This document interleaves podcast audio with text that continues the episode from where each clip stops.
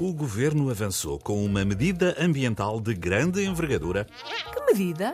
Sabes aqueles aviões que os milionários usam? Sim, os jatos privados. São extremamente poluentes, com grandes emissões de carbono e transportam menos de 20 pessoas. De facto, é chocante. Mas agora vai ser-lhes cobrada uma taxa de 2 euros por passageiro. Ou seja, podem ter de pagar quase 40 euros. Isso mesmo, os milionários vão pensar duas vezes antes de usarem os aviões.